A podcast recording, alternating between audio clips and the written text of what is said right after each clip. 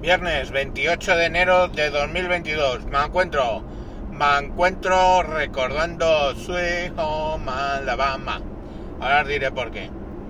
Bueno, Sweet Home Alabama, si leéis la letra, tiene una parte donde dice, eh, hablando de Alabama, que Neil Young la, la insultó, la puso a caer de un burro, básicamente. Y en la letra le dicen eso. Y que eh, bueno que sepa el viejo de Neil Young que la gente del sur no lo no le necesita por aquí alrededor no que una traducción más o menos de lo que de lo que dicen. O sea que Neil Young tiene historial ya de metepatas.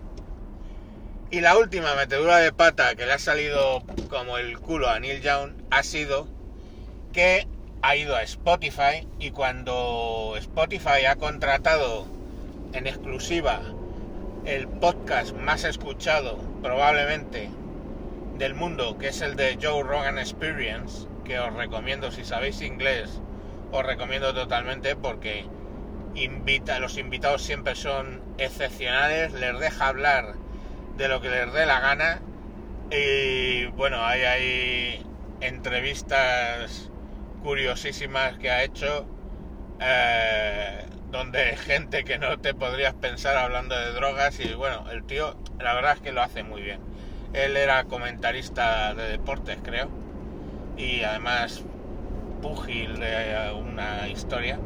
Pero bueno, pues lo que hace ahora es un podcast muy, muy entretenido.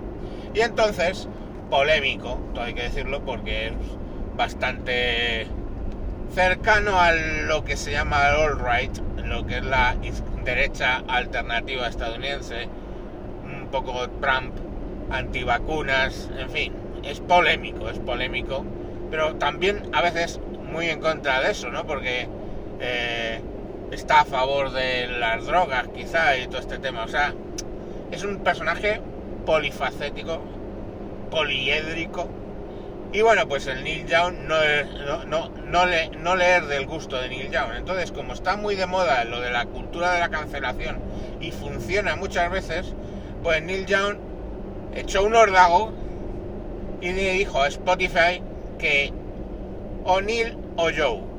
Y básicamente le dijo, les dijo, o echáis a Joe Rogan o mi música la voy a retirar. Claro, el órdago se lo puedes echar cuando Spotify no ha pagado, como ha pagado millones de dólares a Joe Rogan por su exclusividad. Así que ni le contestaron, simplemente se pusieron a borrar las canciones de Neil Young de Spotify. Rollo, no las quites tú, ya te las quitamos nosotros. Y le ha salido como el culo al Neil Young que oye, tienen algunas canciones que me gustan, pero sinceramente, pues como personaje me parece un poco bobo tonto. Y era lo que os quería contar. Ahora que voy a contratar Spotify en breve, que antes estaba con YouTube Music, pero lo he dejado y ahora voy a contratar Spotify, pues bueno, salió la noticia y me acordé de contarla.